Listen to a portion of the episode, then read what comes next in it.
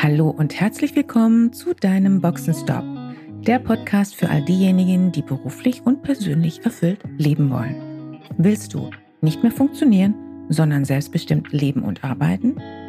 Wieder Begeisterung für das Leben spüren und den Mut haben, dafür etwas zu tun? Dann bist du hier richtig. Und jetzt wünsche ich viel Spaß mit all den Themen, die dich hier erwarten.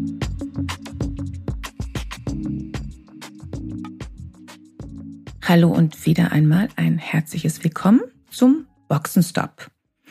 Ich habe heute ein Thema aufgegriffen, zu dem ich bereits vor einem Jahr einen ziemlich ausführlichen Blog geschrieben hatte. Warum stehen sich Frauen im Business so häufig selbst im Weg? Ich wurde schon häufiger mal gefragt, bei welchen Themen sich den Frauen im Weg stehen. Und auch, ob den Frauen die besseren Sparingspartner, Coaches für Frauen sind. Ich will gleich einmal die wesentlichen Aspekte bzw. Besonderheiten nennen, die ich aus meiner Erfahrung und auch mit Blick auf die aktuellen Studien in diesem Bereich als die wesentlichen Barrieren wahrnehme. Doch erstmal eine kleine Vorwarnung vorweg. Falls du zur Kategorie Mensch gehörst, der sich gerne schnell emotional echauffiert, der ideologisch unterwegs ist, was diese ganze Gender-Debatte betrifft, dann empfehle ich dir, nicht diesen Podcast zu hören. Die Themen, die ich jetzt hier gleich aufgreifen, betreffen innere mentale Barrieren, Männernetzwerken anders, Männernetzwerke sind in der Kritik, mikropolitisches Verhalten und das Thema der Moral. Und abschließend das Thema, welcher Coach passt denn am besten? Und ich starte mit dem Thema innere mentale Barrieren. Vor einiger Zeit hat mir mal ein Konzernvorstand Folgendes erzählt. Er hatte ein Projekt initiiert, das für das Unternehmen wichtig war. Aus seiner Sicht kamen ungefähr gleich viele Männer wie Frauen für die Projektleitung in Frage. Er hatte allerdings den Eindruck, dass die Frauen wesentlich besser qualifiziert waren. Aber auf die entscheidende Frage, wer bereit ist, das Projekt zu leiten, meldeten sich fast ausschließlich die Männer. Die Frauen, bis auf eine Ausnahme, überlegten, ob sie wirklich fähig sind, die Projektleitung zu übernehmen. Vielleicht kommt dir das bekannt vor. Nein?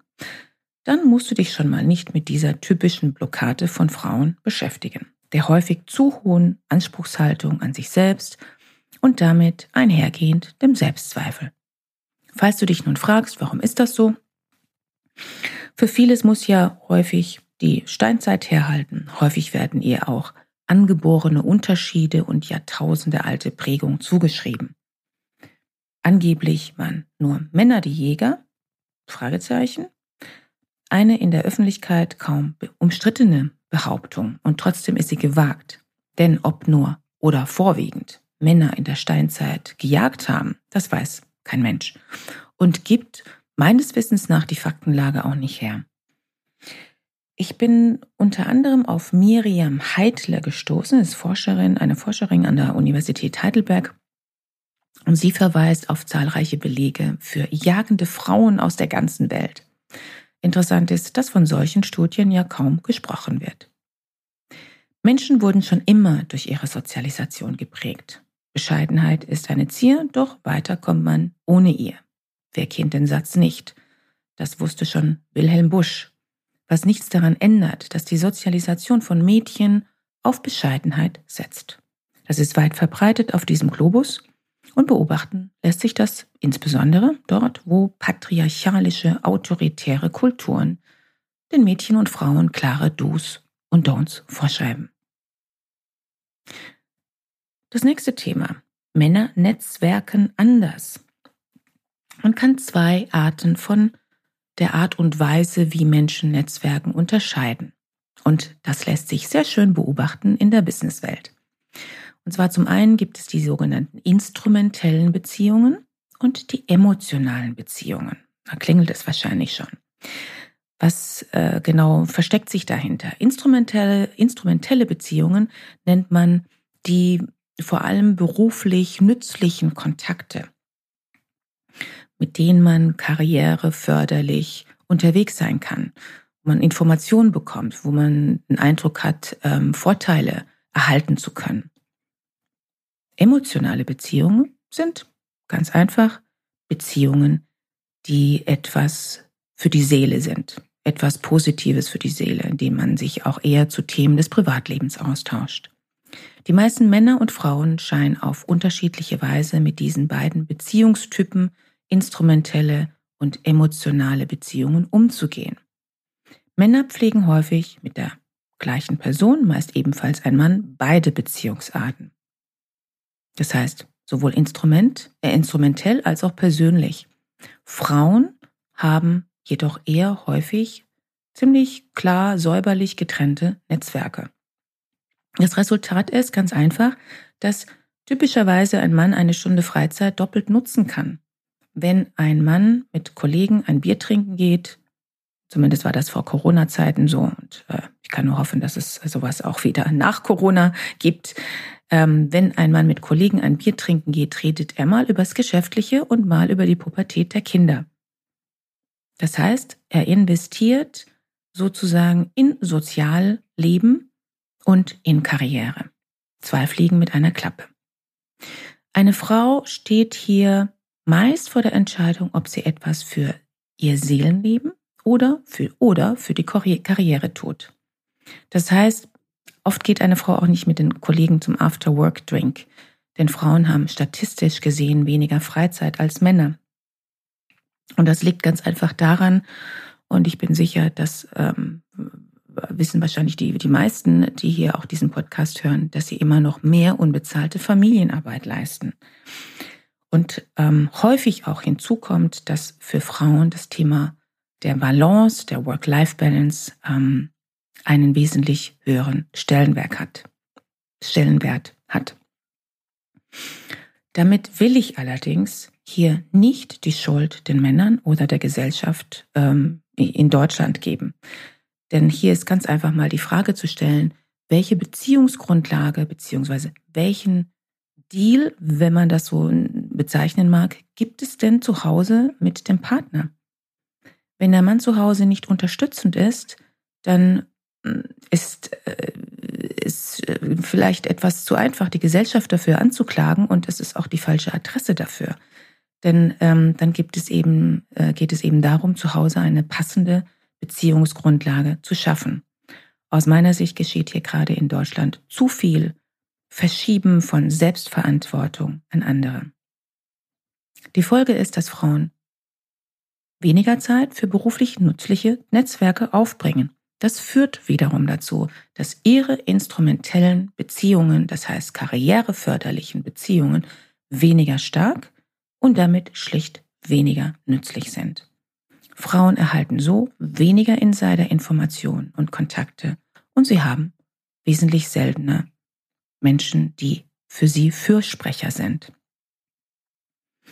Und dann komme ich auch direkt zum nächsten naheliegenden Punkt. Männernetzwerke sind ja sehr in der Kritik mittlerweile. Gerne werden heutzutage in der öffentlichen Diskussion Männernetzwerke kritisiert. Der Begriff Old Boys Network insbesondere wenn es sich um Männer mit weißer Hautfarbe handelt, ist in der Gender-Debatte ein gerne zitiertes Klischee. Das Thema der Männernetzwerke mag ja auch durchaus ein Thema sein und ähm, ist auch nicht so neu. Aber dieses hochstilisierte Anklagen und das auch noch auf eine sehr diskriminierende Art und Weise, gerade von denjenigen, die für sich den Anspruch haben, doch nicht diskriminierend sein zu wollen, ist für mich völlig deplatziert und mit Sicherheit nicht hilfreich in dieser gesamten Diskussion. Außerdem muss man einfach auch mal konstatieren, dass es ein weltweites Thema ist, und zwar unabhängig von der Hautfarbe. Und im Übrigen nochmals als Ergänzung, es gibt Kulturen, in denen es tatsächlich ein ausgeprägtes Thema ist. In der Debatte, in der Debatte um Geschlechtergerechtigkeit wird die Schuld gerne den anderen zugewiesen. Frauen sind jedoch selbst ein großer Teil des Problems. Beim Thema Netzwerken beispielsweise empfinden es viele Frauen als Beziehungsmissbrauch, wenn sich instrumentelle und emotionale Zwecke bei Beziehungen vermischen. Männer kulturübergreifend können in der Regel solche Befindlichkeiten kaum nachvollziehen. Daher ist es auch so, dass Frauen zwar oft durchaus viele Menschen kennen, aber es ablehnen, andere gezielt um einen beruflichen Gefallen zu bitten. Denn das ist ja unmoralisch. Und jetzt bist du gefragt. Wie ist denn deine Art zu netzwerken? Analysiere das einmal für dich. Unterscheidest du zwischen emotionalen und instrumentellen Kontakten? Dann möchte ich nochmal kurz auf das Thema eingehen. Mikropolitisches Verhalten und Moral. Wer neu in einem Unternehmen ist und eine Führungsrolle übernimmt, und auch jemand, der keine Führungsrolle übernimmt, sondern einfach neu startet in einer Organisation, völlig unabhängig, Profit oder Non-Profit, muss erstmal die Organisationskultur verstehen. Er bzw. sie tritt in ein mikropolitisches Kräftefeld ein. Das heißt, es geht immer erstmal darum zu verstehen, wie tickt denn hier diese Organisation? Wie sind die Spielregeln? Was sind hier die Do's und Don'ts? Was sollte man besser tun und was sollte man besser bleiben lassen? Ist natürlich besser, wenn man das vorher schon ein Stück weit verstanden hat, um zu wissen, ob man denn auch zur Organisationskultur passt. Jede Organisation, jedes System weltweit ist de facto ein komplexes Geflecht von Einflussversuchen und auch erstmal ein, ein unsichtbares Feld. Und es ist nicht unbedingt das, was vordergründig im Vorfeld kommuniziert wurde und findet daher eher im informellen, unsichtbaren Bereich statt. Frauen hinterfragen gerne erstmal sehr stark mikropolitisches Handeln, also das Thema Einflussnahme, da sie Einflussnahme für moralisch verwerflich halten. Allerdings geht es in jeder Organisation und nicht nur in einer Organisation, es geht in jeder Art von menschlicher Interaktion um Interessen und um Einflussnahme. Wer das negiert, macht es nicht besser und ist auch moralisch nicht besser. Und damit schließe ich jetzt auch ab mit meinem letzten Punkt. Thema Coaching. Die Frage, macht es in Anbetracht dessen, was ich gerade aufgeführt habe, mehr Sinn, dass weibliche Coaches die Sparingspartner und Mentoren für Frauen sind? That's up to you. Das liegt immer im Auge des Betrachters. Ich selbst habe mich sowohl für weibliche als auch männliche Mentoren entschieden und war bei diesen gut aufgehoben. Wenn mich Unternehmen für das Coaching von weiblichen Führungskräften buchen, bekomme ich häufig die Aussage zu hören, dass die Frauen eine Frau bevorzugen. Meist gibt es auch noch weitere Kriterien. Habe ich als Coach Erfahrung im internationalen Kontext? Habe ich ja ausreichend ähm, und verfüge ich selbst über Führungserfahrung. Ja, habe ich auch. Last but not least ist es natürlich so, dass der persönliche Fit am Ende stimmen muss. Die Chemie ist in der finalen Auswahl letztendlich das ausschlaggebende Kriterium. Mein persönliches Fazit, wenn es um die spezifischen Themen geht, präferieren Frauen meist einen weiblichen Coach oder Mentor. So kenne ich das aber übrigens auch bei bestimmten Anliegen von Männern. Manchmal ist dann eben ein männlicher Coach der passendere Fit, weil sich der männliche Coachee dann schlichtweg besser aufgehoben fühlt. Unabhängig vom Geschlecht. Ein Coach, der keine ausreichende Vorerfahrung, eigene Erfahrung in der Wirtschaft mitbringt, ist meines Erachtens grundsätzlich nicht geeignet für Menschen, die ein berufliches Anliegen haben. Damit wären wir auch schon am Ende des heutigen Podcasts. Wenn dir diese Folge gefallen hat, dann gib mir gerne ein Like auf iTunes. Bis zum nächsten Mal. Schön, dass du dabei warst. Wenn dir dieser Podcast gefallen hat, schreib gerne eine Rezension. Wenn du mit mir in Kontakt treten willst, kannst du dich gerne auf LinkedIn mit mir vernetzen. Und falls du dir einen Sparingspartner an deiner Seite wünschst, der dich auf deinem Weg zu deinem selbstbestimmten, erfüllten Leben unterstützt, kannst du gerne ein kostenfreies erstes Kennenlerngespräch buchen, in welchem wir schauen, wo du stehst und wie wir zusammenarbeiten können. Dazu kannst du direkt auf meiner Website einen Gesprächstermin buchen. Direkt unter Free Call stehen dir Terminoptionen zur Verfügung. Danke für deine Zeit Ciao und bis zur nächsten Folge.